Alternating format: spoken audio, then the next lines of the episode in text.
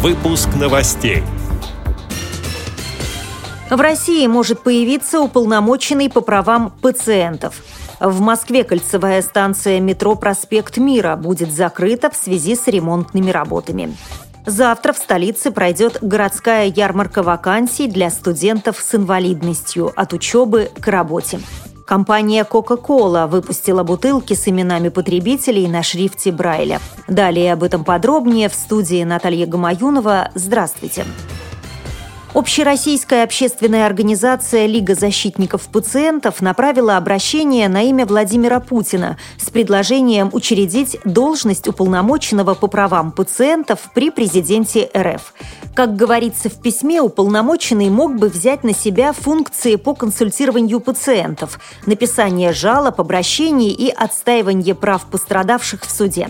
Газета «Известия» приводит отрывок из документа. Уполномоченный также должен представлять представлять интересы пациентов в федеральных органах власти. Например, он может давать отзывы на проекты нормативно-правовых актов и на документы концептуального характера. Также он может выходить с инициативой о принятии необходимых документов, проведении слушаний, проверок. Поскольку интересы инвалидов в немалой степени совпадают с правами пациентов, особенно в отношении монетизации льгот, реабилитации, лекарственного обеспечения, санаторно-курортного лечения, а также в отношении отношении определения групп инвалидности задачи по защите прав инвалидов могут быть органично включены в задачи по защите прав пациентов. Конец цитаты. В Москве кольцевая станция метро «Проспект Мира» будет закрыта в связи с ремонтными работами, рассказывает заместитель председателя Московской городской организации Всероссийского общества слепых Антон Федотов. Кольцевая наиболее востребованная станция нашими незрячими москвичами, потому что есть дом просвещения, где находится библиотека, где находится РИД, Реакомп. И поэтому мы обратились в метрополитен, чтобы они смогли усилить мобильную службу сопровождения сопровождения на данной станции метро. Работники этой службы будут встречать людей на проспекте Мира и провожать либо на радиальный выход, либо тех людей, которые не знают и попали в экстренную ситуацию, не зная об этом, будут провожать и до Дома просвещения. Также Московская городская организация ВОС направила прошение об оборудовании звуковым сигналом светофора, который находится на пересечении с Протопоповским переулком. Завтра в столице пройдет городская ярмарка вакансий для студентов с инвалидностью от учебы к работе. Главная цель – помочь выпускникам с инвалидностью ближе познакомиться с разными компаниями и пообщаться с работодателями. Консультативную помощь окажут крупные рекрутинговые агентства – Adecco Group Russia, Селектив, а также компания Headhunter.